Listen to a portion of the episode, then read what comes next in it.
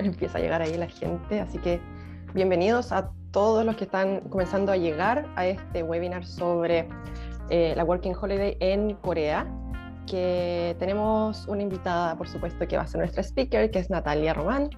En este momento está en Seúl, eh, yo me encuentro en Suwon, que es una ciudad que está al sur de Seúl, eh, me llamo Claudia y voy a ser su anfitriona del día de hoy. Así que vayan dejándome, eh, aprovecho de, hablar un poco de la dinámica. Natalia nos va a estar hablando, eh, haciendo una presentación acerca de bueno, su experiencia en esta Working Holiday, un poco de, un poco de todo, diría yo. Y y también tenemos como un rectángulo de preguntas donde ustedes a lo largo de la presentación eh, pueden ir dejando sus preguntas y bien yo se las voy diciendo a Natalia directamente, la voy interrumpiendo eh, de vez en cuando o las anoto yo al lado y después de que, ella termine su presentación las vamos a ir, eh, digamos, se las vamos a ir haciendo. Así que ese aviso les dejo de que tienen este rectángulo de preguntas donde ustedes pueden ir dejándolas. Y, mientras estamos esperando un poco más de gente, eh, vamos como en 47 participantes, así que bueno, es, muchas gracias. Eh, les cuento que acá estamos a 12 horas de diferencia con Chile, así que acá son las 8 de la mañana, mientras allá es la tarde. Así que bueno, partamos, Natalia, si, si quieres, eh, antes de que partas tu presentación en sí, mientras esperamos un poquito más de gente, vamos a esperar un, un minutito nada más. Eh, ¿Quieres decir algo antes de la presentación? Em, sí, sí. Ah, bueno, sí, yo estoy en Seúl, Clau está un poquito más lejos. Em, estoy contenta de estar aquí, estoy contenta de que la Clau sea la anfitriona porque es una referente súper informada y yo sé que muchas cosas de las que voy a contar la Clau me apoya y también la ha vivido en algún momento. Entonces, genial que esté ella. Em, y estoy súper contenta. Muchas gracias ah, por la invitación y, no sé, quiero mucho contar acerca de mi viaje y aquí estoy disponible para que me pregunten lo que quieran. Súper, porque eh, una cosa es que hay mucha gente que está empezando a tener interés en Corea, o sea, ha, sido creciente yo creo el interés en venir en Corea, y hace mucho tiempo eh, eh, se estuvo buscando a alguien que, que, fuera como apto para hacer este, este webinar sobre la Working Holiday en Corea, y no, no encontrábamos, a mí siempre me preguntaban, oye, ¿conoces a alguien? Y yo la verdad es que no, hasta que te encontraron a ti, así que súper bien, como que... Sí, como que costó mucho que saliera alguien que, que tuviera esta como capacidad de, de, hacer como este webinar, así que súper bien. Eh, si quieres, eh, empecemos. Ya, súper. Sí, empecemos. Súper. Eh, bueno, primero muchas gracias, como dije, a, Clau y Enrique por la invitación. Y, y, nada, pues voy a partir hablando sobre mi viaje en, acá en Corea y cómo lo hice. Bueno, lo primero que les quería contar un poco es sobre mí. Eh, es un poco extraño hablar porque tengo que hablar todo el rato sobre mí y mi experiencia, pero bueno, aquí estamos. Em, ya no hay vuelta atrás. Mi nombre es Natalia, tengo 29 años en Chile y 30 en Corea. No te estreses. Sí, eh, bueno, en Corea es un año o a veces dos años más. Creo que tú tienes más claro cómo es el tema de, la, de los meses, pero en mi caso es uno, así que somos todos somos más viejitos en Corea. Sí, Em, tengo 30, eh, soy ingeniera civil de profesión y mm, bueno, trabajé un par de, años, me titulé de la universidad, trabajé un año y medio más o menos para juntar el dinero y me vine a, acá a Corea.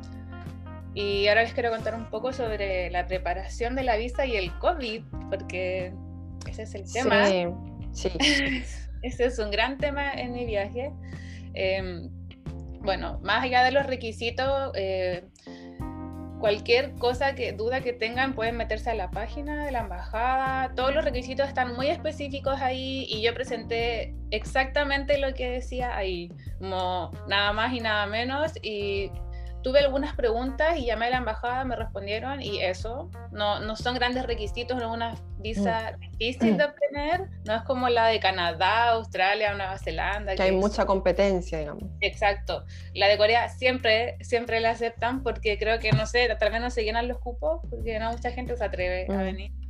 Entonces, solo debes reunir básicamente los requisitos y, y aplicar.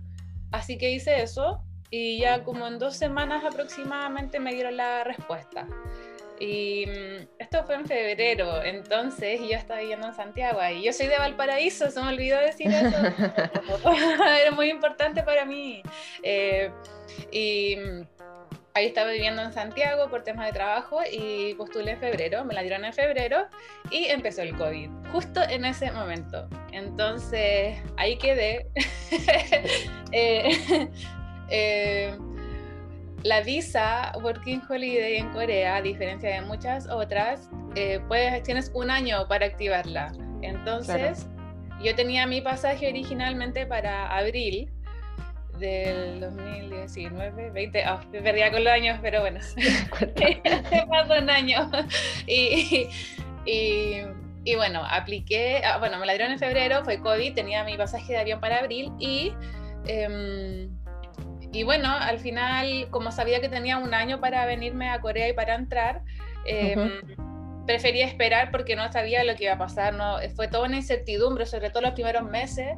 Así que ahí estaba, me fui a ver a mi mamá a Valparaíso, me quedé con ella. Iba a ir dos semanas, me quedé como cuatro meses.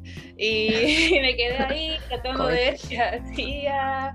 Estaba súper complicada la situación, no sabía si había trabajo acá, estaba todo cerrado. Mm. Entonces Nunca fue un inconveniente poder entrar a Corea porque desde que empezó el COVID, la visa Working Holiday es considerada visa de mm, larga estadía porque es de trabajo. Entonces, nunca hubo eh, eh, como limitancias para poder entrar en cuanto a visa. Eh, yo podía ir si quería, pero el problema era los vuelos, el problema era la cuarentena, que había que pagar como dos millones y algo de won solo por hacer la cuarentena y eso es como un millón seiscientos chilenos. Sí, es porque, bueno, es, eso, perdón, te voy a interrumpir un poquito. Eh, eso es solamente porque, claro, acá eh, la gente que no tiene un domicilio, digamos que no está en relación con alguna persona así como ligada, no sé, sea tu madre o tu, algo así, digamos, de relación cercana de familia, tienes que hacer sí o sí en un hotel que ellos te designan el lugar y, que también tiene una, una tarifa fija. Entonces no es como tan fácil venirse acá a hacer la cuarentena por, precisamente por, por eso, porque es como muy caro en el fondo. Exacto. Sí, así que bueno, ese era mi gran inconveniente porque si bien yo tenía mis ahorros y todo, no tenía ninguna intención de gastarlo en 14 días al tiro.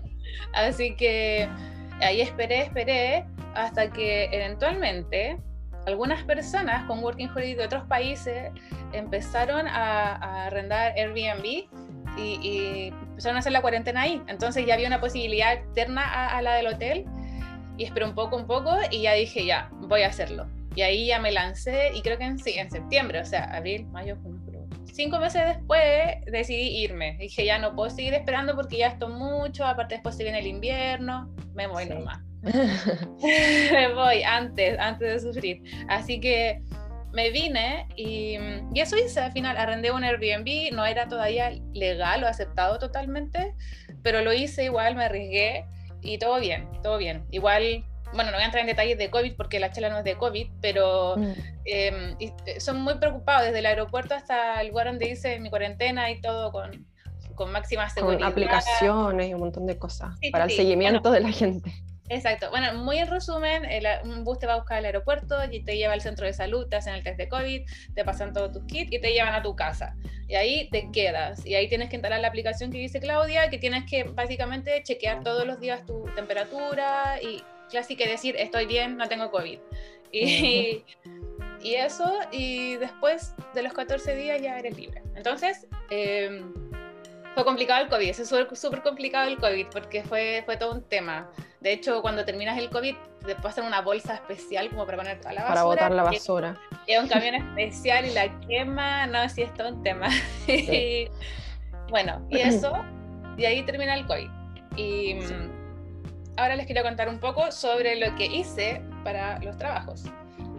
Eh, bueno, yo soy muy obsesiva, entonces yo llegué a la cuarentena y me puse a buscar trabajo al tiro. Fue lo primero que hice en cuarentena. ¿Qué más iba a hacer si tenía todo ese tiempo? Así que ahí me puse a hacer, me hice varios currículum distintos para distintos tipos de trabajo, porque al final no iba a presentar el chileno, si a nadie le interesaba si yo era ingeniero o no, si, si son trabajos de restaurante. Claro, de medio tiempo.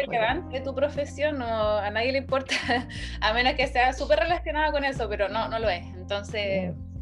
Sí, mucha gente tiene esa duda que cuando quiere venirse acá, perdón, em, dicen, claro, así como, me sirve que yo sea, no sé, enfermera o me sirve que yo sea esto o ingeniera, no sé qué, tú, según tu experiencia, nada. nada, nada, a nadie le importa. O sea, te, preguntan como porque te quieren conocer, pero no porque sea relevante.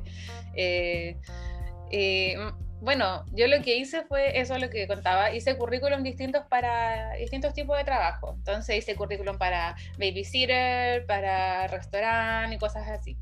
Entonces, bueno, las páginas que yo ocupé para buscar trabajo mm. acá es, eh, bueno, Craigslist, que es como la más popular porque es la que ocupa los extranjeros o todo relacionado con extranjeros. Entonces ahí tú puedes encontrar trabajos en inglés o como cosas relacionadas con inglés, que es más como eh, para nosotros, o sea, yo no hablo coreano, después voy a hablar de eso, pero es más en inglés.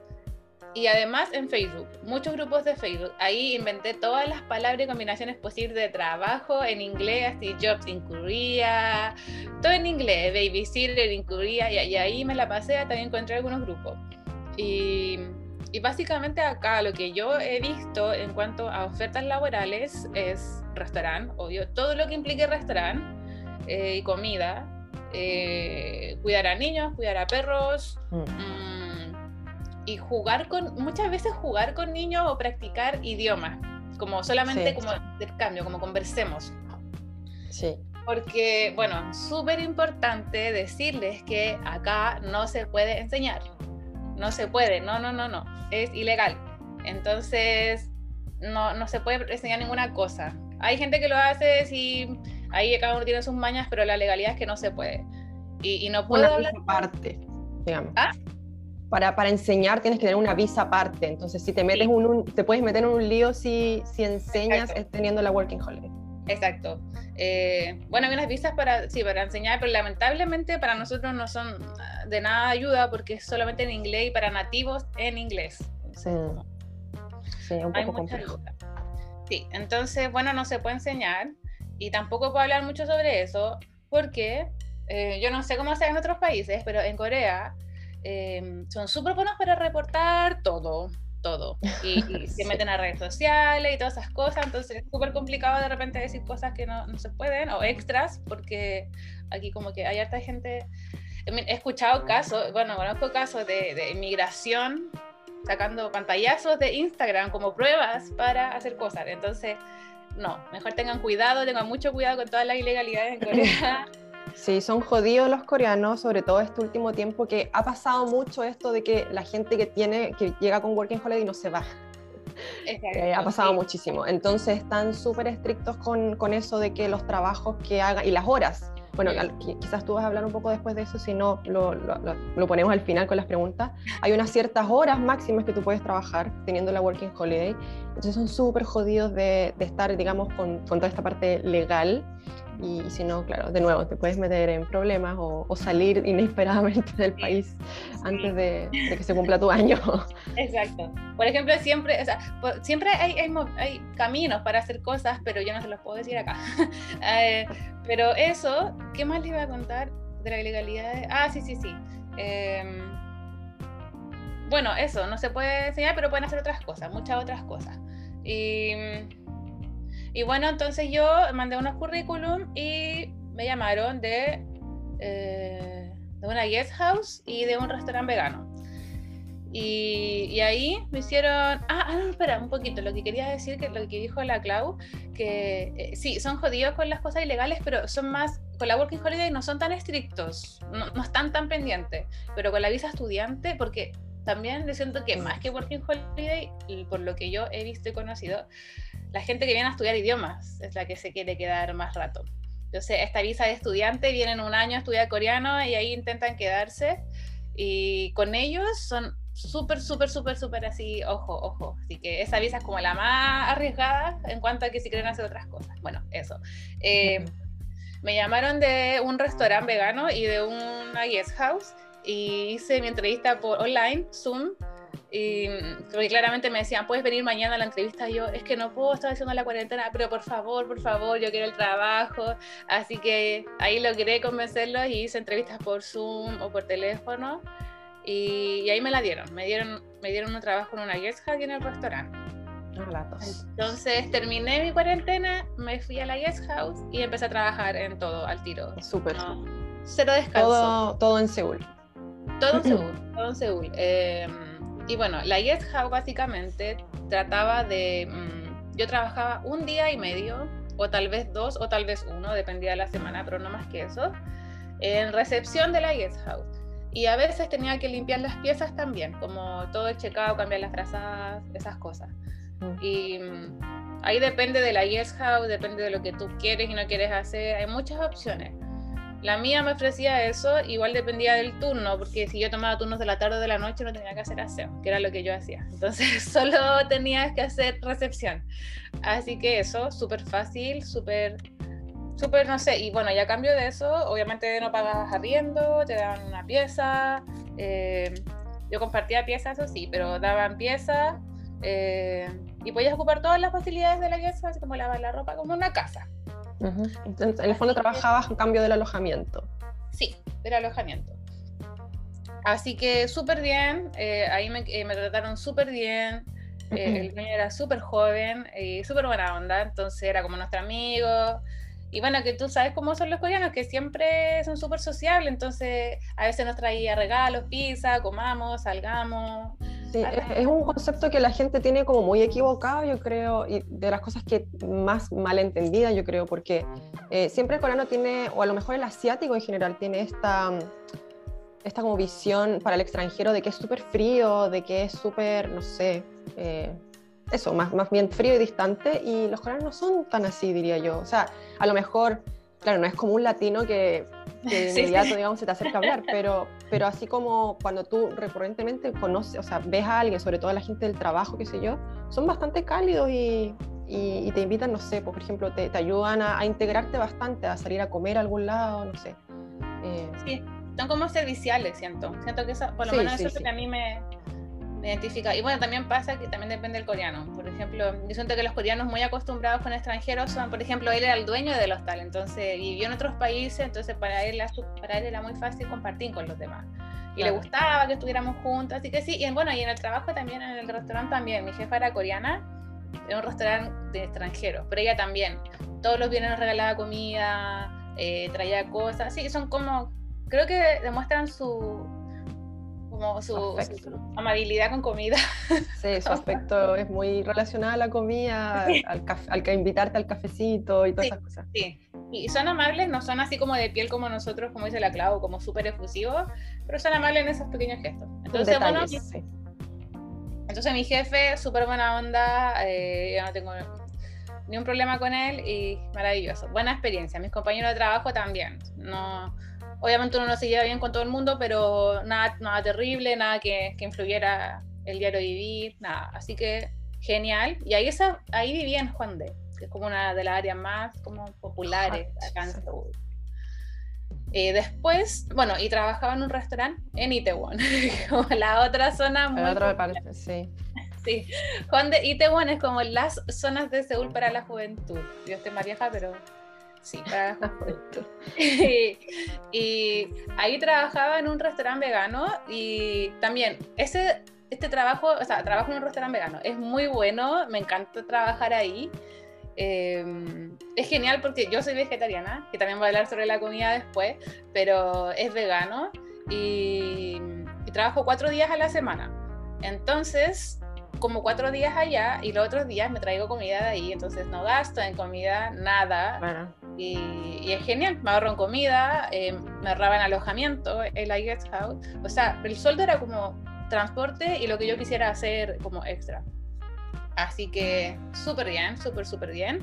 Y ya después de tres meses ya decidí, eh, quería viajar. Yo siempre quería viajar por Corea, porque Corea encuentro que es un país tan pequeño físicamente, solo físicamente, que no es tan difícil llegar a ciudades. Eh, también quiero hablar de eso después porque es un país pequeño, pero no es tan fácil conocerlo, pero, pero es fácil llegar a, muchos lugares. Tiene muy buena accesibilidad. Eso, eso, sí. Y por ejemplo, al otro extremo no te demoras tanto en llegar a Bután o todas esas partes. Entonces quería mucho viajar, pero como trabajaba cuatro veces a la semana en el restaurante y un día y medio en el, la guest no tenía tiempo y ya a los tres meses estaba así pero agotada. Dije, yo no puedo más, yo necesito viajar, salir de Seúl. Así que ya llevaba ahorrando un poco de dinero y me fui, me fui de la guest house. Decidí renunciar y además quería un espacio sola, ya no quería compartir más pieza con nadie. Y ahí le dije a este chico que me iba. Así que ahí me fui y ahora estoy solo en el, ahí me quedé con el restaurante, que es como más fijo y me da comida, lo prefería, y dinero efectivo. Así que, bueno, eso. Y, y ahí me fui a Itaewon a arrendar, eh, con una coreana y, que es tatuadora. Y ahí compartí con ella su casa. Y ahí estuve viviendo unos meses, ahora vivo en otra parte. Pero pero eso básicamente, eh, además de este trabajo, yo les voy a contar un poco que, lo que yo he visto de mis compañeros eh, chilenos acá. Eh, algunos trabajan en... Tengo una amiga que cuida perros y le va súper bien con eso. Cuida perros y le encanta, porque le encantan los perros. Tengo otra amiga que, bueno, hay un chilenas que lleva hace poco que trabaja también en, trabaja de extra porque es muy modelo, muy hermoso, entonces trabaja ahí como en hartas cosas así, como modelaje, cosas así. Y también eh, otra chica trabaja en un café practicando inglés, que no es enseñar idiomas. Ella solo juega con niños coreanos en inglés todo el rato, que al final es una forma como enseñar, pero no es... pero... Claro, entonces, están las legalidades de la visa. Así que ella tiene contrato y todas esas cosas. Así que eso es más o menos lo que pueden encontrar. Yo acá tengo una foto. Bueno, la primera fotito que pueden ver es del restaurante de trabajo. Ahí está el nombre y todo. Eh, atrás de mi compañera colombiana, tengo una compañera latina. y eh, en las otras fotos son, eh, trabajé extra en un comercial de un videojuego en Corea. Sí, muy chistoso. Eh, fue una experiencia súper divertida, eh, loca igual, no sé, raro. Pero como tengo amigos que tienen visa de, de, modelo como artísticos, a veces tienen estos datos, como, oye, necesitamos extra en esto o en esta película. Y acá los extranjeros son súper valorados para ese tipo de trabajo. No, no, tienes que ser hermoso, ni lindo, ni nada, ni verte como un modelo. Solo tienes que ser extranjero. Entonces. Y que se no, digamos, no extranjero chino o tailandés, no, que no ah, tenga claro, claramente extranjero, digamos, que rasgo es extranjero. Sí, así que igual hay hartas posibilidades para ustedes para trabajar en cosas así también. Hay, de hecho, si ustedes se sacan su foto así decente, pueden postular a muchos trabajos, hay muchos, muchos trabajos de ese tipo, como necesitamos extras para este comercial, extra para... Hay un millón de Instagram de agencias buscando eso. Entonces, igual un trabajo estable, pero, pero igual algunos pagan súper bien. Así que esa es mi experiencia, ahí estoy con mis compañeros. Chistoso porque era una cosa latina y era la única que parecía latina, todos eran rubios, y ahí después en la foto la última foto, la del costado esa la que son tres fotitos, ahí es el comercial en sí. Así que mm, eso, eso con la experiencia de trabajo, si tienen más dudas de trabajo ahí les puedo contar. Sí, eso, ese ítem los vamos a dejar después porque también llegan muchas preguntas respecto a eso. Así que si quieres pasamos al... Sí, bueno, y lo que les quería contar un poco, así también muy, muy pequeño de la comida, que mm, para mí no es difícil, bueno, quería contar dos cositas. Primero, a ver, Mm, quería hablar sobre la comida y quería hablar sobre la. Ay, sobre la comida. Ay, no me acuerdo qué más. Ya, pero voy a hablar sobre la comida. Vamos a la comida primero. Eh, ah, del idioma. Eh, bueno, la comida, eh, yo soy vegetariana, como ya saben, hace 11 años, entonces para mí no es una opción flexibilizar la carne. entonces, sí hay opciones. Creo que ser vegetariano no es un impedimento para nadie acá. Yo no he tenido ningún problema. Eh, sí he tenido dificultades, pero no problemas así como que no puedo comer vegetariano. No, siempre hay opciones. De hecho, hay una aplicación que tengo que es de un mapa y te dice todos los lugares que tienen opciones veganas o vegetarianas cerca tuyo. Entonces, siempre hay opciones. Hay hartas comidas eh, coreanas que las puedes pedir sin carne, como el bibimbap o el kimbap, o hay las sopitas del, del verano. Hay hartas cosas que se pueden pedir sin carne. Entonces, no, no veo que haya mucha dificultad. Lo que sí hay dificultad es en ser vegano, porque ya ahí es como hilar un poco fino. Y bueno, tengo amigas veganas que estaban acá, no sé cómo lo hacían, pero yo encuentro difícil. Es, peludo, como le decimos en Chile, eh, porque, porque muchos de los caldos que se ocupan son como, como en base a huesos de, animales o cosas así, entonces es muy complicado. E, es una pregunta que llega bastante, que me llega a mí también bastante, que es como, oye, ¿conoces lugares veganos? Y la verdad es que existen, por supuesto, pero son súper pocos, súper pocos. No es muy variado. Es verdad, sí, igual. En Seúl obviamente sí, en Seúl hay de todo, hay muchos pero ya en otras ciudades depende de la ciudad. Pero la ciudad grande en general, por lo menos hay dos o tres restaurantes donde puedes almorzar, así que no te vas a morir de hambre. Pero, mm, por ejemplo, en las convenience store es complicado, complicado, complicado. Porque hay muchas cosas en la convenience store para poder comer así rapidito, si uno anda en un apuro y son baratas, pero ninguna vegetariana. Todos tienen así comida del mar. Salchicha.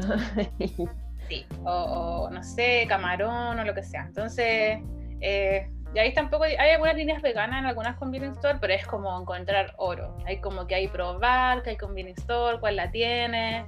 Pero hay grupos en Facebook también, como veganos en Corea. Entonces, no sé, yo creo el que puede, el que quiere puede. Entonces, si tú de verdad no vas a comer carne, lo puedes hacer.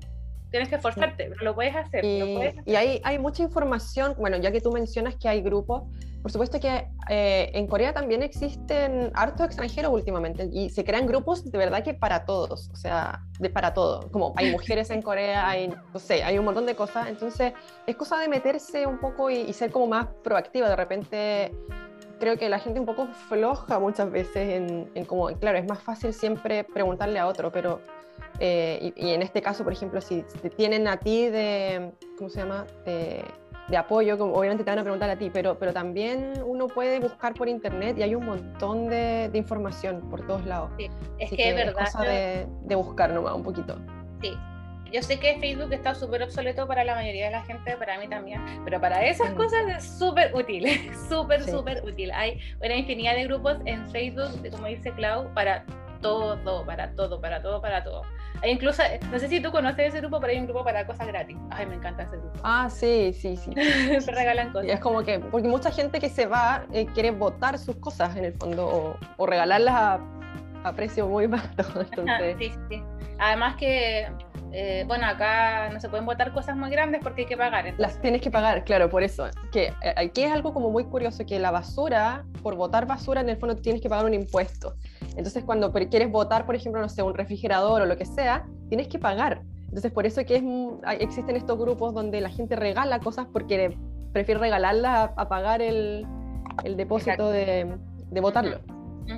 de hecho, cuando me cambié acá en el último lugar donde estoy, eh, yo tenía una cama gratis también, pero me olvidé de regalar la base y acá no tenía espacio para la base, así que tuve que pagar la, la cosita, pero no me salió tan caro, salió como 3 mil pesos chilenos, no fue tanto, pero sí, pero, sí hay pero, que pagar.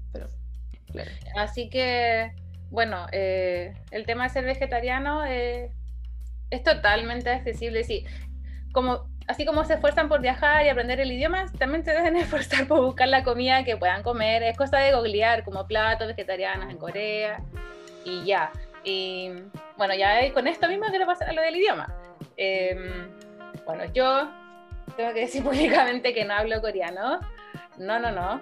Em, em, puedo no puedo hacer una no puedo hablar una conversación en coreano, pero sí sé algunas cosas, como algunas frases, sé preguntar cosas o leer, como muy baby coreano, coreano, como muy básico. Entonces, eh, yo les recomiendo por favor que aprendan coreano. Eh, yo no he tenido, no he tenido, no he tenido inconvenientes. Eh, he podido comunicar todo lo que quiero, pero por ejemplo el tema de la comida, para mí un desafío, porque es que si yo no digo en coreano que no quiero... Ah, bueno, acá el término vegetariano no es entendido, entonces acá no sirve de nada que tú digas soy vegetariana, porque la gente no lo sabe. Entonces te dicen, ah, ya vegetariana, ya, te sirven jamón, te sirven comida de mar, entonces... Eh, mejor es es mejor aprender a decir qué es lo que no comes en, coreano y, ya expresarlo, qué es lo que hago yo. Como para mí es muy importante la comida, entonces eh, aprendí a preguntar como, esto tiene comida de mar, esto tiene carne, y ahí ya, si bien no entiendo todo el coreano, ya como que entiendo si me dicen sí o no claramente. Mm. Y de ahí ya pregunto, ¿lo puedes sacar por favor? O, lo que sea. Entonces, eh, les recomiendo mucho que aprendan coreano para poder sobrevivir en ese aspecto. Yo no sé mucho, pero igual me aprendo nomás, como que ya le doy nomás, no, no me queda otra que sobrevivir. Así que también, eh, bueno, les quería contar que, ah, para mí es importante el coreano porque siento que es la única forma de acercarse más a los coreanos. creo que al final el mm. inglés sí, yo tengo amigas coreanas que las quiero mucho y puedo compartir mucho con ellas, pero, pero no toda la gente habla coreano y a veces, por ejemplo, yo viajo mucho y me gustaría hablar con gente los locales con la gente más viejita y no puedo hacerlo porque no soy capaz de comunicarme y bueno, que tampoco hay gente que sabe la coreana y tampoco puede porque los locales son saturados.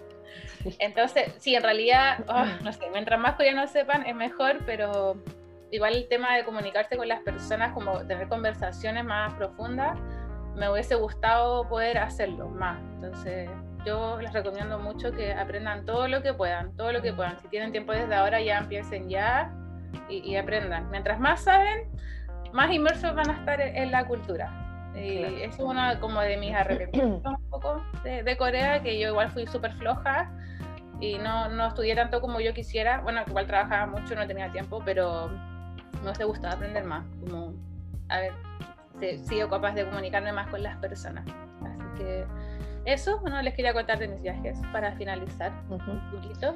Eh, estos ya son puras fotos que les voy a mostrar. Eh, acá hay dos aplicaciones que yo ocupo mucho, que son muy útiles, que es Neighbor Map y Kakao Map. Eh, que son indispensables en los celulares de cualquier persona.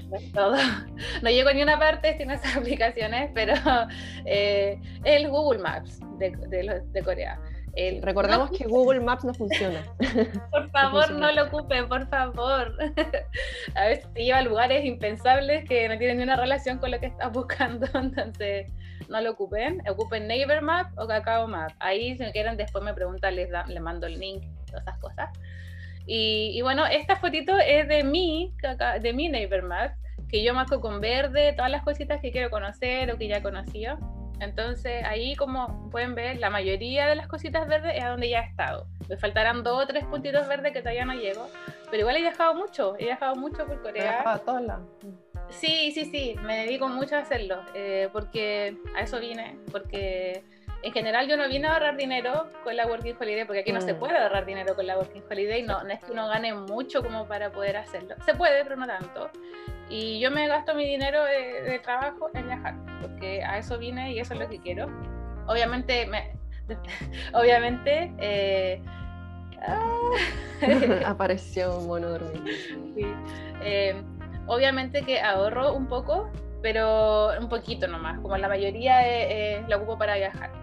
Y ahí, como les contaba, ah, eso le quería contar a lo que decía anteriormente, que Corea es un país pequeño en cuanto como físicamente, si lo ven, no sé, si comparan con Chile, es una parte así pequeñita de Chile, pero tiene tantas cosas. tantas cosas. Le sacan el jugo a todo. Oh, impresionante, es impresionante. O sea, uno va a una ciudad, eh, puede llegar a muchas ciudades, pero cada ciudad tiene tantas cosas que es como eh, imposible, imposible conocer todo. Uno nunca termina de conocer y siempre uno va a ciudad y es como siente que no conoció nada o como que, que quieres volver, que te faltó por ver miles de cosas. Em, y eso, bueno, hay tres formas de viajar, eh, en avión, en tren y en bus. Las tres opciones son maravillosas, son baratas, todo funciona, son rápidas, a la hora que, Seguras. que salen, salen. ¿Ah? Seguras. Sí, segura, segura. Bueno, eso también, eh, yo a veces viajo en bus porque es más barato, depende de la ciudad, eh, o en avión. No me gusta mucho viajar en el tren rápido porque lo encuentro muy caro, pero sí. sí. un poco caro, pero en avión o a bus lo hacen a todas partes. Em, y eso, eh, yo viajo mucho sola, sola, sola, sola, y nunca lo había hecho en Chile, por razones obvias.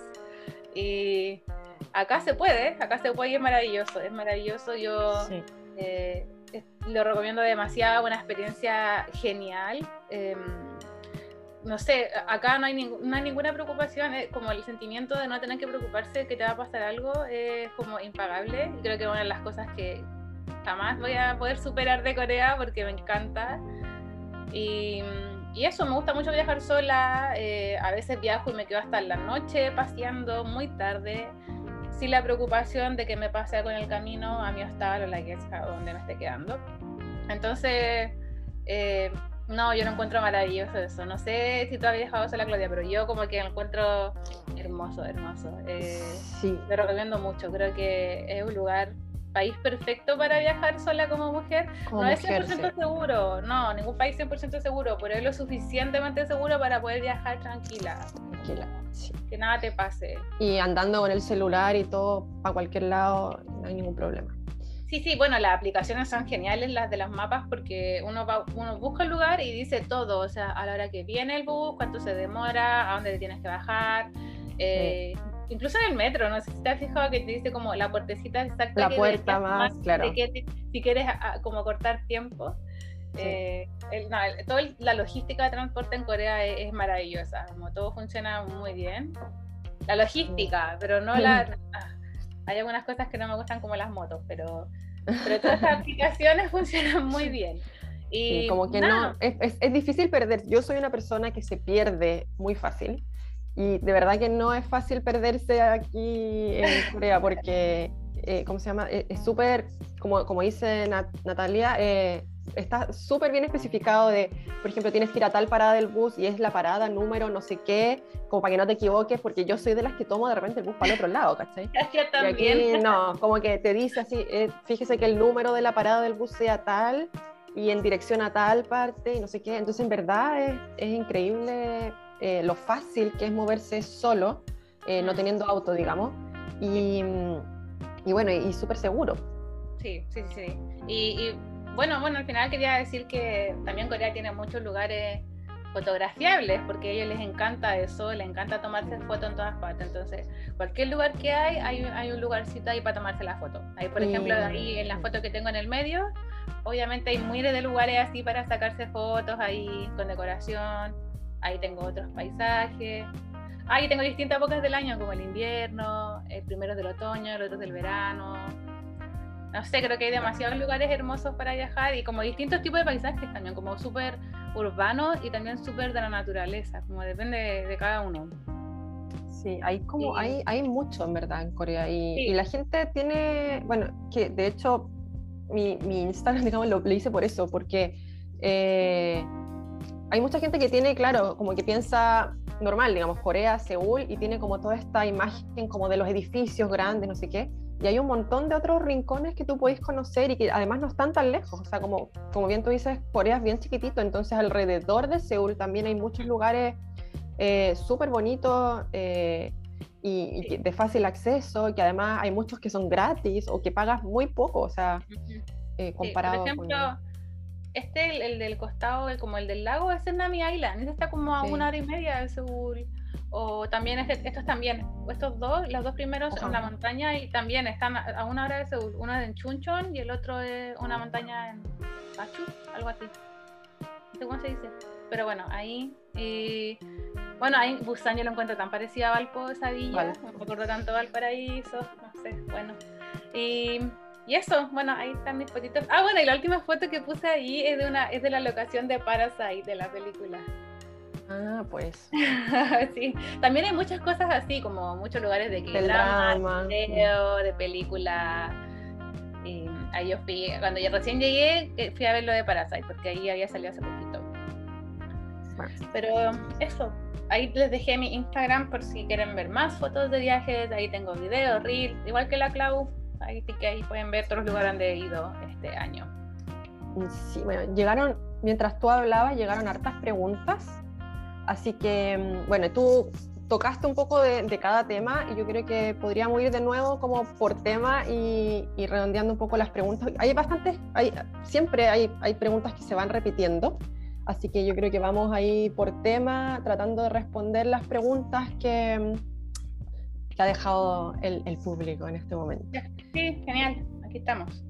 Entonces, bueno, eh, toda la parte de trámites, como hablamos antes, está todo súper especificado, entonces vamos a saltar un poco de los requisitos, pero sí, por ejemplo, eh, algo que es como un poco, que no sale, digamos, en, la parte de, de, los requisitos es como con cuánta anticipación, por ejemplo, eh, recomiendas tú, o sea, porque para, para tener los documentos, o sea, hay, hay, ciertos documentos que tú requieres o el mismo dinero, que yo creo que, yo creo que la, la más grande limitante de los requisitos es la parte como de, de cuánto dinero ahorrar, o sea, de ese dinero que te, que te piden. Entonces, como eh, si tú estás pensando, por ejemplo, irte, no sé, en el futuro, ¿con cuánto tiempo de anticipación recomiendas tú empezar a preparar estos documentos o empezar a juntar el dinero?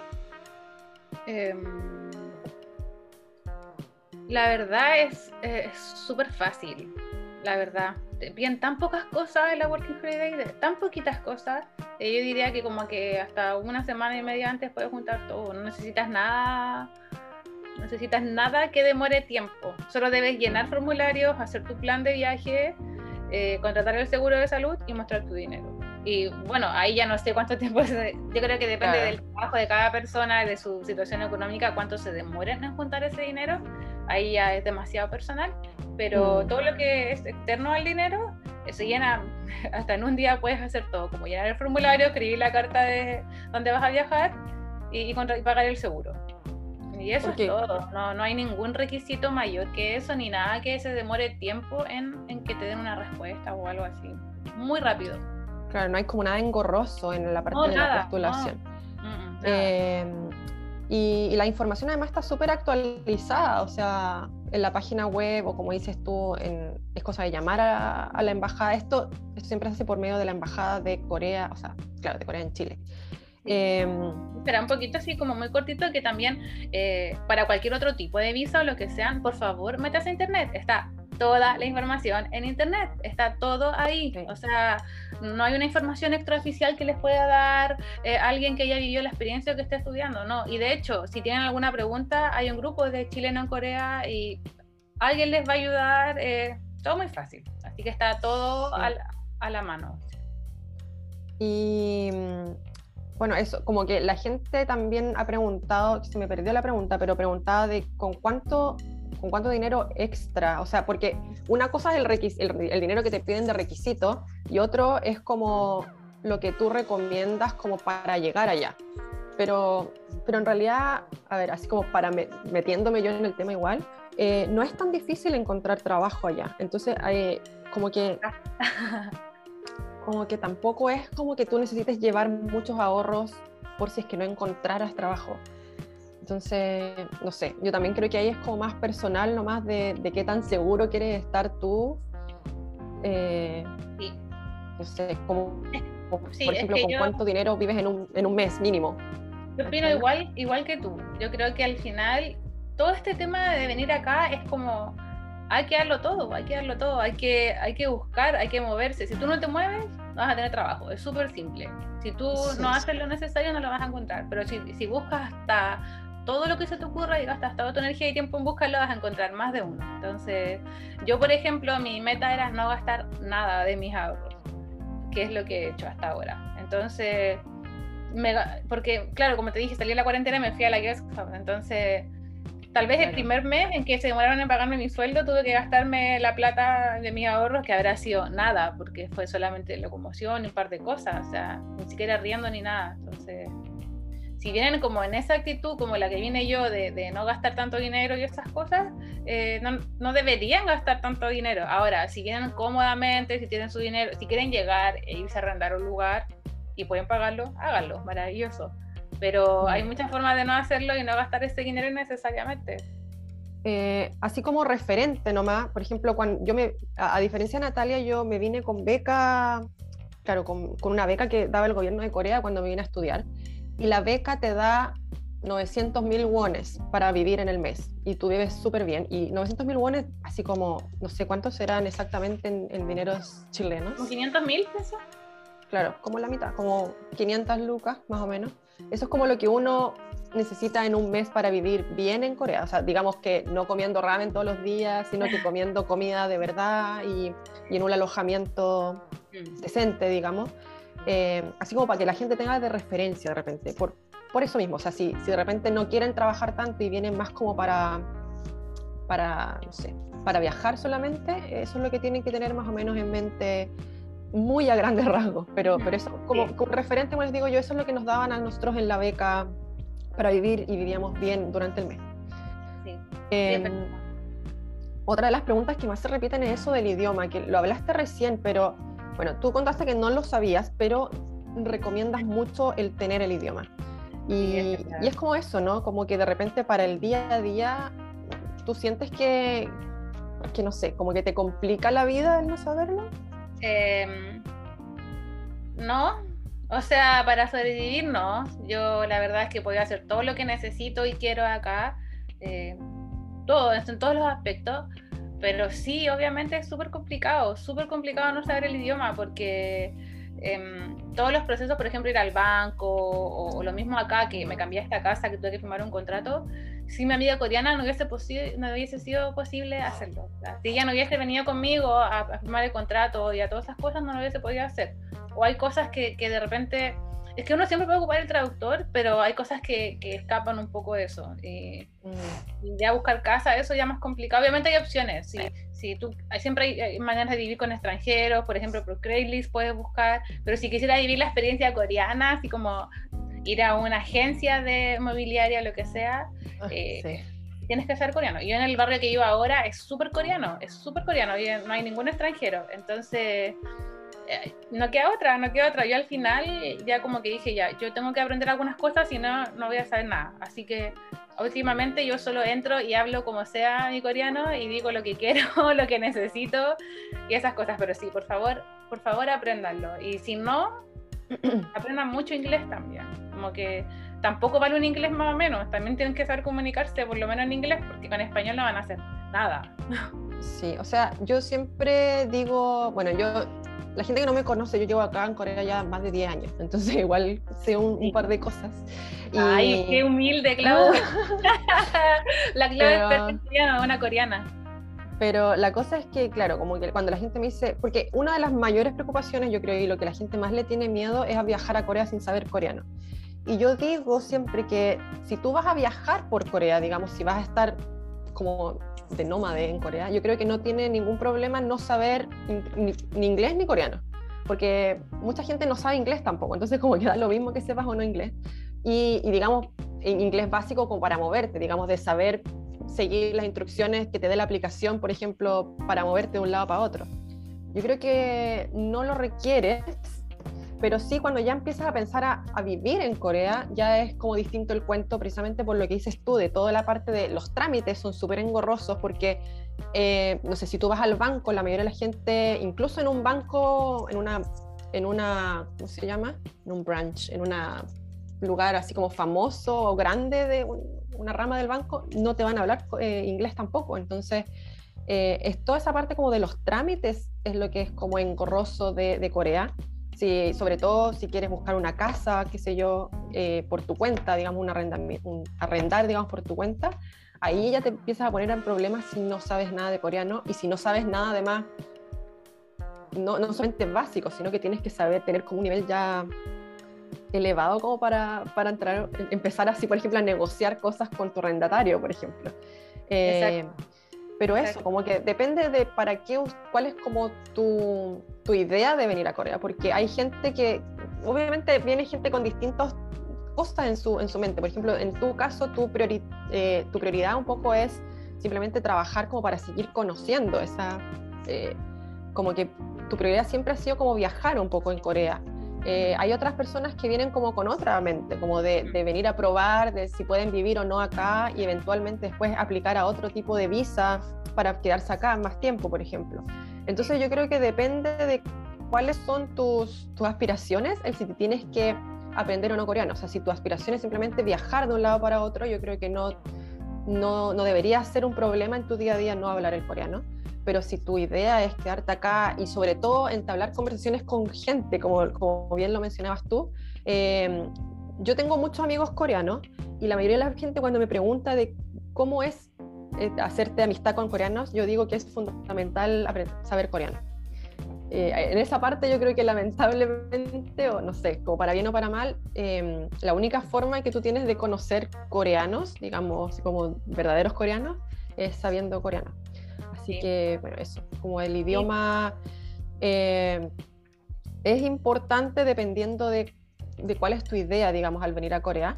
Y, y, para aprenderlo, lo básico, yo diría que uno se demora unos tres meses en aprenderlo, así, haciendo como cursos intensivos, digamos, así como, y intensivo me refiero a estudiar todos los días.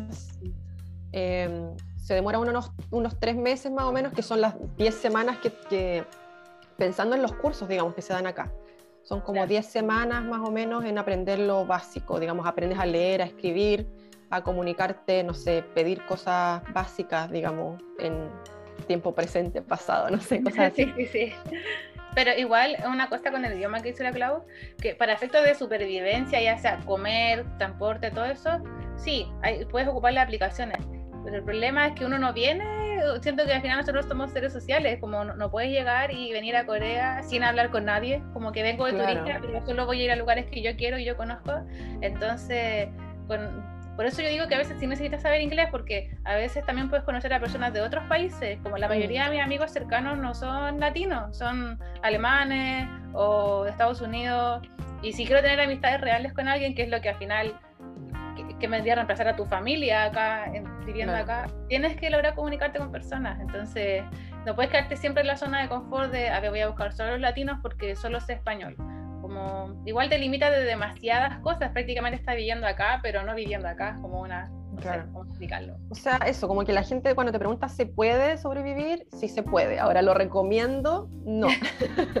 como un poco esa... Es que no te enteras de nada, no te enteras de nada. Si vas a, a los templos, si vas a cosas, hay, hay, información muy importante que si tú no la entiendes, no vas a tener idea de dónde estás. Ahora, la gente también pregunta, por ejemplo, con el tema, ¿se manejan todos con inglés o es necesario aprender coreano para trabajar? Bueno, en tu caso tú dijiste ah. que con el inglés para trabajar te era suficiente. Sí, Ahora, sí, inglés avanzado en mi caso, mi trabajo era cosa seria el inglés. Ahora, lo que sí también, a lo mejor no sé si es tanto tu experiencia, pero, pero lo que he escuchado de otros amigos es que si tú sabes coreano, eh, la, digamos, la gama de trabajos que puedes tener se amplía muchísimo. Claro. Porque puedes, puedes postular a muchas otras cosas, digamos. Sí, obvio. El, coreano. Hay muchas cosas que piden coreano. Sí, obvio, porque no hay mucha gente la que habla coreano. Entonces, em, para los trabajos que yo les dije, como babysitter o como cuidar niños o perros o restaurantes, inglés perfecto. Ahora, si quieren hacer otro tipo de trabajo, eh, por ejemplo, algunas cafeterías, las cafeterías para atender, ellos piden coreano. Entonces, ese tipo de cosas necesitas coreano, pero si quieres trabajar en un restaurante, como en la parte de la cocina, no hay ningún problema. Pero en mi caso, eh, yo tuve que aprender inglés así, muy rápido, porque como nadie te espera que entiendas, y, rápido y tienes que hablarlo y ya está. Entonces, a mí en mi caso el inglés ha sido como, ah, tener que aprenderlo así, muy rápido. Eh, a ver, después vamos a pasar entonces a la parte de vivienda, ¿te tinca? Porque es algo que, a lo mejor no tocaste mucho. Eh, tú hablaste de que tú que estuviste en dos sectores, que era como Hongdae e Itaewon, que son como a lo mejor los sectores más típicos para vivir, eh, sobre todo si eres extranjero. Eh, pero como en general también, ¿dónde, ¿dónde encontraste tú tus arriendos? ¿También es por estas como páginas web o...? los primeros dos, Craigslist porque Craigslist, como les dije, es como algo muy ilegal a los extranjeros. Entonces, mi roommate de Itaewon era coreana, pero hablaba inglés. Entonces, nos podíamos comunicar en inglés. Y, y, en ese, bueno, la guest house yo no tenía que hacer nada, prácticamente solo vivir ahí. Pero en el otro, en, la, en Itaewon, tenía que pagar solo arriendo, no me pedían nada. Era como solo arriendo, mis gastos comunes y ya está. Y así encontré, solo mandé mensajes por Craigslist, como estoy interesada y ya. ¿Y papeleo? así como no te pidieron tanto papel, así como para... Ay, no me pidieron nada ella, no me pidió nada, solo que le pagara mensualmente. Eso era todo. Y ella confiaba. Bueno, que los coreanos siempre confían. Entonces, ella confiaba en que le iba a pagar, no lo sé, pero... Eh, y también en Facebook hay demasiados grupos de, extranjeros que comparten casa y todas esas cosas. Así que eso así lo hice, pero ya me aburrí ir en Itaewon porque Itaewon eh, muy extranjero. Entonces está todo en inglés, hay mucha gente extranjera y es lindo, pero yo quería vivir la experiencia coreana. Así que dije como ya, aquí no había, me siento demasiado zona de confort y a mí no me gusta estar en mi zona de confort. Así que decidí cambiarme. Y, y, ahí, y, y, en el lugar donde estoy ahora, les digo que fue solamente lo estoy viviendo acá porque mi amiga coreana me ayudó. De haber sido por ella no lo hubiese logrado, y les digo desde ya. Porque es una aplicación coreana, está todo en coreano y, ella hizo todas las llamadas por mí y pronto si estaban disponibles y me acompañó a ver las casas y negoció y de hecho firmó mm. un contrato conmigo como, como mi aval porque porque el, como el dueño de acá no, no era este, como yo era extranjera, no, no, sabía si es que yo iba a pagar o no, no estaba seguro.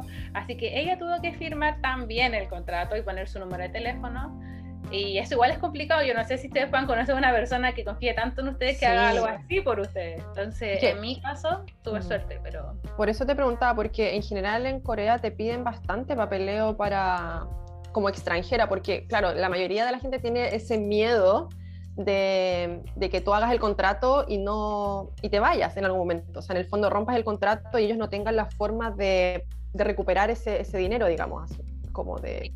Entonces, eh, muchas veces, claro, tienes que ir con un coreano. Y esa es, como una de las...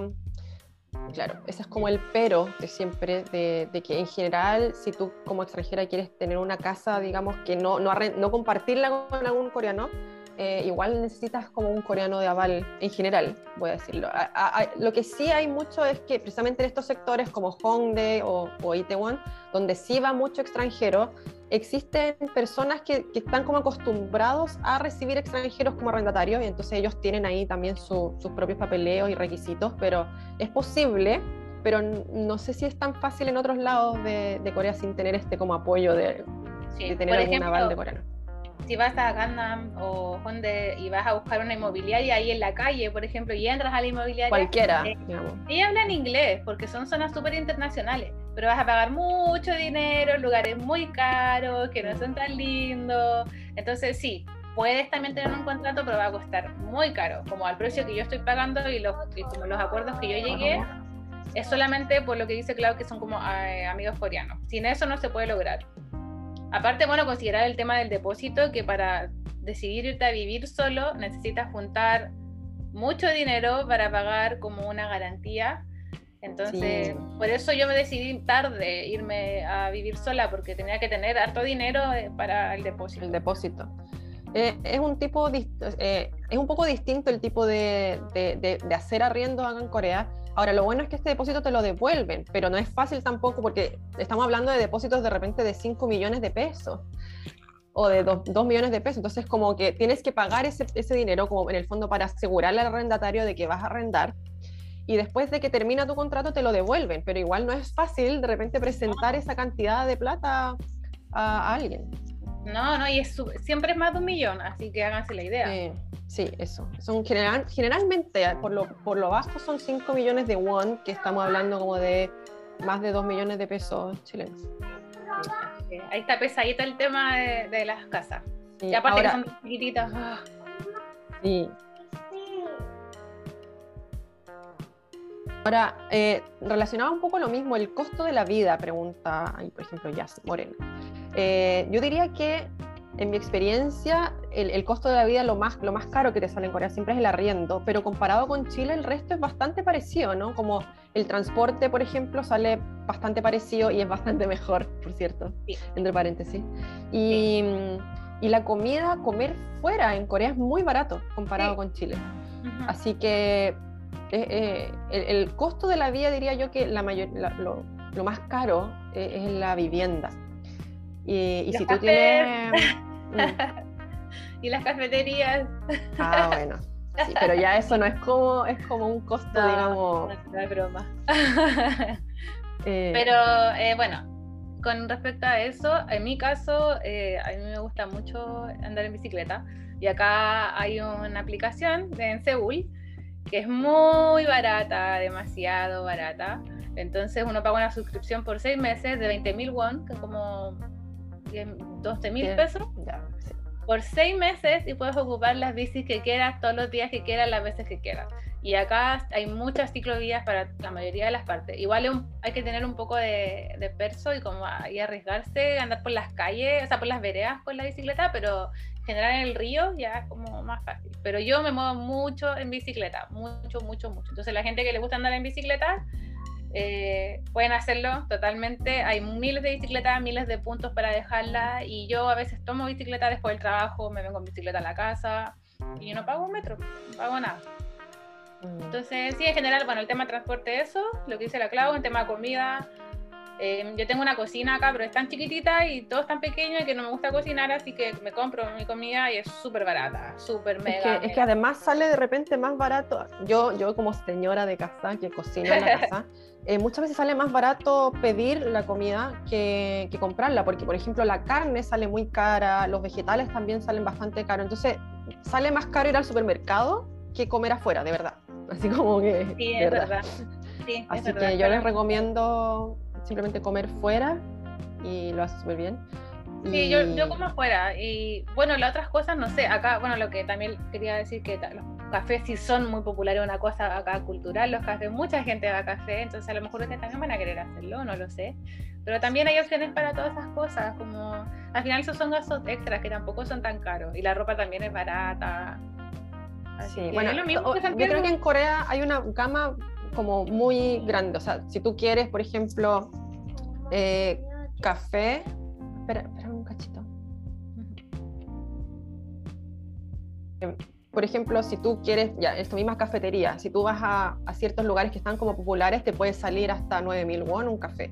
Pero si vas a otros lugares donde, donde tienes la opción de tener como eh, opciones más baratas, pero igual de ricas, de repente 2500, entonces la gama de precios es súper amplia. Y lo mismo con la ropa, o sea, si tú quieres ropa como, como tipo retail, así como, no sé, HM, cosas así que también tienes, puedes encontrar una, misma prenda, no sé, por 10.000 won o 5.000 pesos, pero claro, también tienes, no sé, la gente aquí es como muy de marca, no sé, por Louis Vuitton y todas esas cosas, y también las tienes. Entonces, yo creo que algo que me gusta mucho de Corea es eso, que tiene como quieres algo muy barato y lo vas a encontrar y algo muy caro y también y, los precios entre medio también. Entonces, creo que hay que como para todos los bolsillos.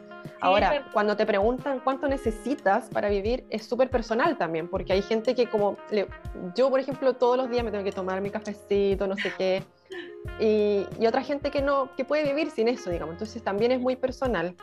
Pero, pero si queremos dar un número, podemos dar el que, el que les había dicho delante, que es como aproximadamente 900 mil won, que eso es lo que te da, por ejemplo, una beca de una beca para vivir en Corea. Como para referencia. como que la locomoción, de, yo creo que, bueno, justo ayer hablaba con mi amiga colombiana sobre la locomoción, que serán sus 100 mil won mensuales la locomoción, sin contar los taxis que uno paga cuando sale la noche. pero Y el taxi es bastante barato. ¿El taxi? Comparado con Chile, sí. Sí, yo no lo encuentro caro. Aparte que uno siempre comparte en algún momento, entonces no es tan caro. Eh, será 100 mil 100 mil won la, la, locomoción, de ahí la comida, no sé, dependerá de ti. Pero yo digo que con menos de 900 lo puedes hacer sin comprarte ropa o cosas extra. Claro.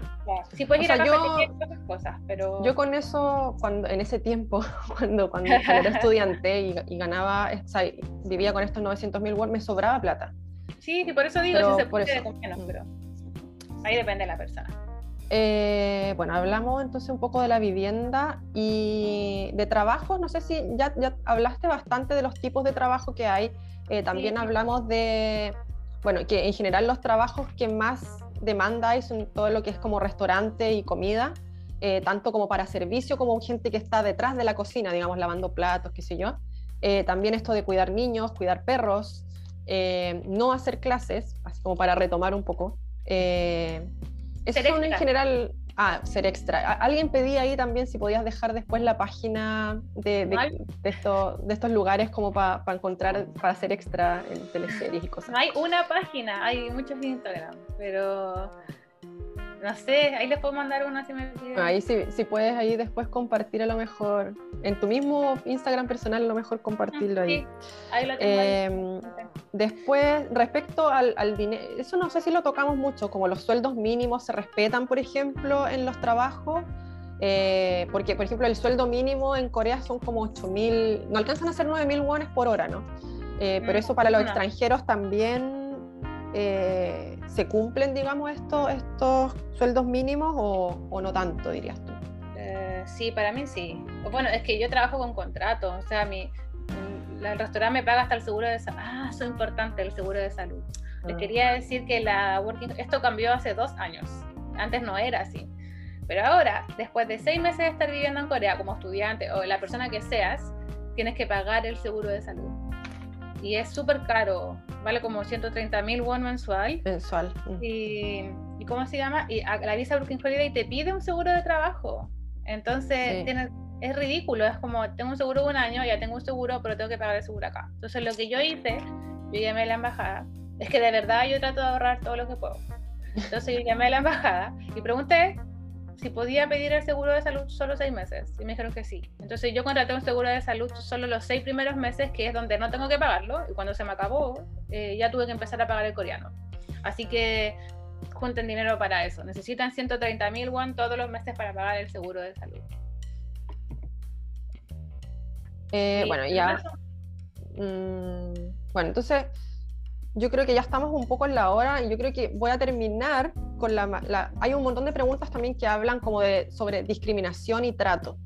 Entonces, lo primero es si, si Corea es un lugar seguro, que también lo hablamos, pero, pero sí, Corea es un lugar súper seguro. No, no significa que no les vaya a pasar nada y que tengan que estar ahí por la vida, no sé, eh, despreocupados, pero, pero sí es bastante seguro, sobre todo si lo comparamos, digamos, con Latinoamérica en general.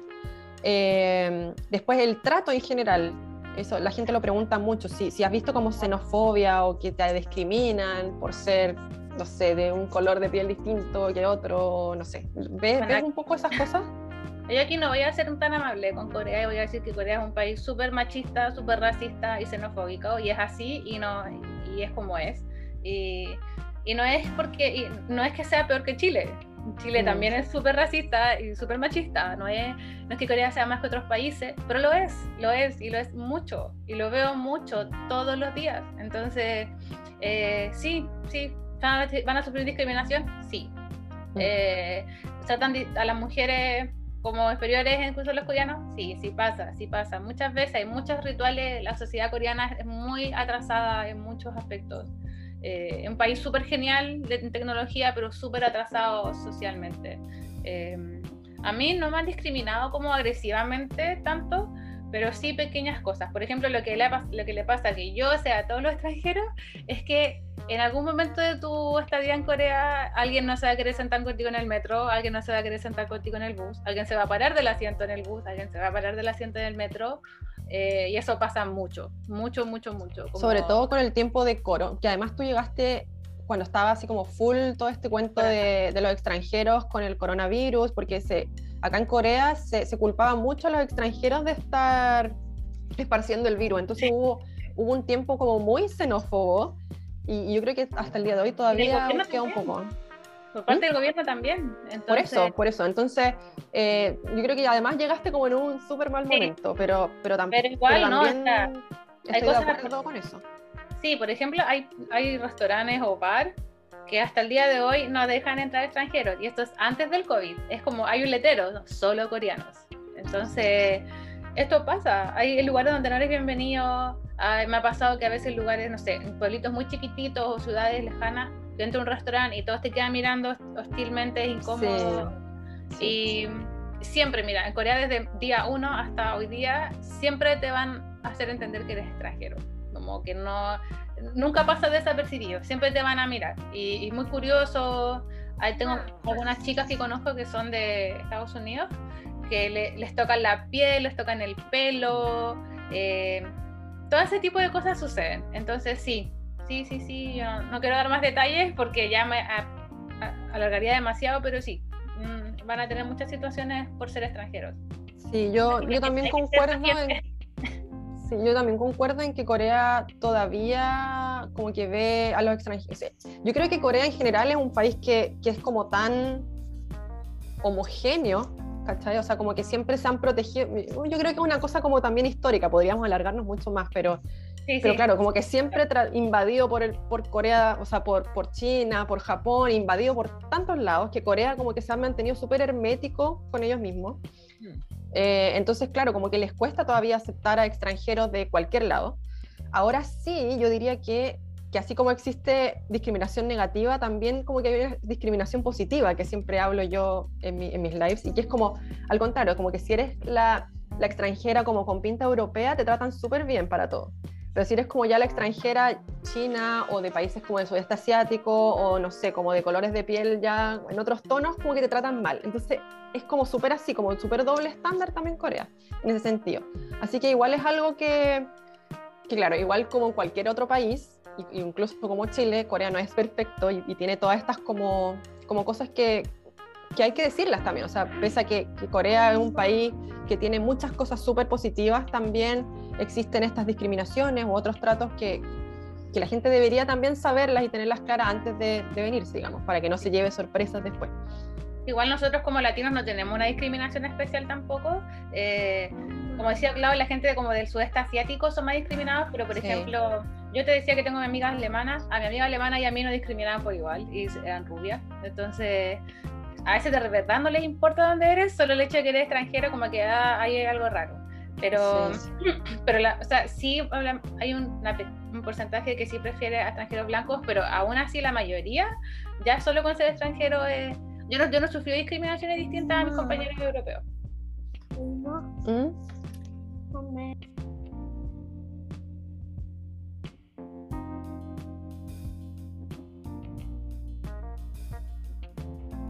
Se pegó la clave.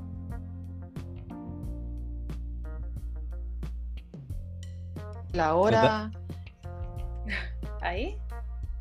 Sí. Ay. Sí, te escucho. Que me sale que mi conexión está inestable, perdón. El internet en Corea es muy malo. Ah. Terrible. Eh, bueno, aquí estaba siguiendo leyendo las preguntas, claro, como que la mayoría tiene dudas como sobre los trabajos, pero, pero bueno, eh, de, de, qué, de, en qué hay que fijarse también en, en los, respecto al seguro y cosas así. Eh, pero ya, ya, claro, son como temas más como de hilar fino, diría yo, que más, más que cosas generales. Eh, así que, bueno, podríamos terminar a lo mejor hablando un poco eso, como qué es lo que más te ha gustado de, de, del tiempo que llevas acá en Corea y, de, y, en el fondo sí, porque uno tiene muchas expectativas cuando viene a Corea, yo creo, y sobre todo ciertos grupos de personas, sobre todo por ejemplo, no sé, si eres como fan del K-pop de los K-dramas, tienes como muchas expectativas al venir a Corea. Entonces quería preguntarte si, si las expectativas que tú, ten, cuáles eran tus expectativas y si se han cumplido un poco esas expectativas y al contrario, como qué cosas, por ejemplo, te han desilusionado un poco a lo mejor o, o que te hubiese gustado que fueran distintas eh, ahora que viniste a Corea. Mm, en general, eh, creo que Corea es un país como cualquier otro que tiene cosas positivas y negativas. No es el mejor ni el peor, pero yo diría que lo que más me gusta de Corea es lejos la seguridad. La seguridad, eh, como el poder estar tranquila en cualquier parte, dejar mi celular, mis cosas, estar caminando sola de noche, salir a bailar y volver a mi casa y que nada me pase. Eh, todas esas cosas para mí son las mejores de Corea. Eh, como en cuanto como a la sociedad, creo que la seguridad es algo que valoro mucho y que me va a costar mucho como desacostumbrarte. Sí, me va a costar demasiado porque es algo que me, me encantaría que todos los países fueran así de seguro. Eh, es muy agradable vivir acá en ese sentido y, y, que todo funciona muy bien en cuanto a tecnología, logística. Eh, esto me gusta mucho, un país que funciona bien, que es ordenado en general, eh, es más limpio que Chile, tal vez no más limpio que Japón, no lo sé. He escuchado que no es tan limpio Corea, pero por lo menos más que Chile. Y y también eh, los paisajes son maravillosos. Corea tiene, yo no sé si aquí hay gente que le guste mucho hacer hiking o trekking, no sé, a mí me gusta mucho, entonces Corea está lleno de montañas, montañas por todos sí, lados sí. y puedes ir sola a la montaña y no te va a pasar nada. Entonces yo hago mucho trekking sola y eso es como oh, una terapia maravillosa, lo recomiendo. Y eso, más que nada lo que me gusta de Corea, como eh, los paisajes, me gusta como que las cosas funcionan bien, que es un país muy lindo, me encantan las cafeterías, me gustan mucho, soy muy fan igual, de las cafeterías igual, y de los museos. Sí. Y lo que no me gusta tanto, eh, o lo que, no que me gusta, yo ya sabía cómo era la sociedad, sabía que estaba atrasada un poco, yo estoy súper metida en el feminismo, entonces sabía un poco cómo era la, la, desigualdad de género, el machismo y también la xenofobia. Entonces no me sorprendió nada de esto, no era como, oh, qué raro, no, para nada. Lo que sí me sorprendió negativamente fue que siento que la gente, cuando tú no hablas coreano, no tienen voluntad para ayudarte y no quieren simplemente hablar coreano contigo, no lo quieren intentar porque son tímidos, lo que sea, pero eh, independiente del motivo, no te ayudan, que es lo que pasa. Entonces a veces uno se siente un poco desesperanzado porque uno quiere, oye, ¿me puedes? Y es como, no, no, no, no, no, no hablo inglés. Y ahí quedas como, oh, necesito ayuda. Es como eso un poco lo malo y son un poco intolerantes con el inglés. Entonces, si tú de repente hablas coreano, tienen, tienen otra disposición para hacer cosas a que si no los hablas. Entonces, eso es un poco lo que no me gusta, que siento que no tienen tanta disposición para aprender otros idiomas o para ayudar si es que no hablas en coreano eso, y eso es lo que no me gusta, y, bueno, las cosas que ya dijimos, como el racismo, la xenofobia y el machismo. Como el tema sociedades tiene muchas cosas que resolver entre ellos mismos, como son muy materialistas, eso no me gusta. Como la mentalidad coreana, no. Típica, no, no la comparto demasiado. Como en general, digamos. Eso, eso en general, pero es un país muy lindo. Para venir un, un año o lo que sea, viajar, yo lo recomiendo demasiado, una experiencia inolvidable, increíble, maravillosa. Yo, ah, no sé, no me arrepiento de nada. Bueno, ahí, por supuesto que hay, hay hartas preguntas como mucho más específicas y yo creo que ahí se pueden, te pueden preguntar a ti directamente, yo creo, a tu, a tu Instagram, es más fácil, tratamos de responder durante esta hora y algo. Eh, la mayoría, digamos, de, la, de las preguntas más, más, más frecuentes, así que ojalá hayamos respondido todas estas dudas así como más generales y, haber ayudado de repente a, las personas a tomar la decisión de, venirse para acá, que de repente no es tan fácil y, y tienen mucho miedo de venirse por, por, el mismo por el idioma, por ser tan lejos, pero yo creo que en tu experiencia definitivamente eh, valió la pena el riesgo y, digamos, y has bueno, no has tenido problema en trabajar y, en conocer acá y, recorrer, has recorrido bastante, así que eh, creo que es como una buena, ha sido una buena experiencia, yo creo, y como recomendada para. Sí, dale, dale nomás, salgan nomás de Chile, vénganse. Ya, y eso, yo creo, ¿no?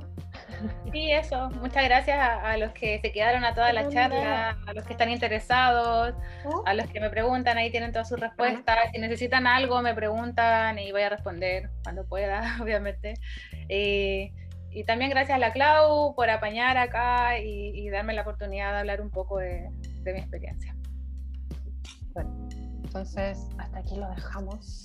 Y cualquier cosa, como dicen eh, vamos a estar en nuestros Instagram atentos, atentos a, tratar de responder algunas cosas que, quedaron acá, digamos, porque también llegaron muchas preguntas que no están relacionadas exactamente a la visa Working Holiday, que son como ah, más bien como para visas de, de, estudio o de trabajo. Ah, Entonces, que estés bien, que tengas bonito domingo o sábado en la noche por allá en Chile. Saludos.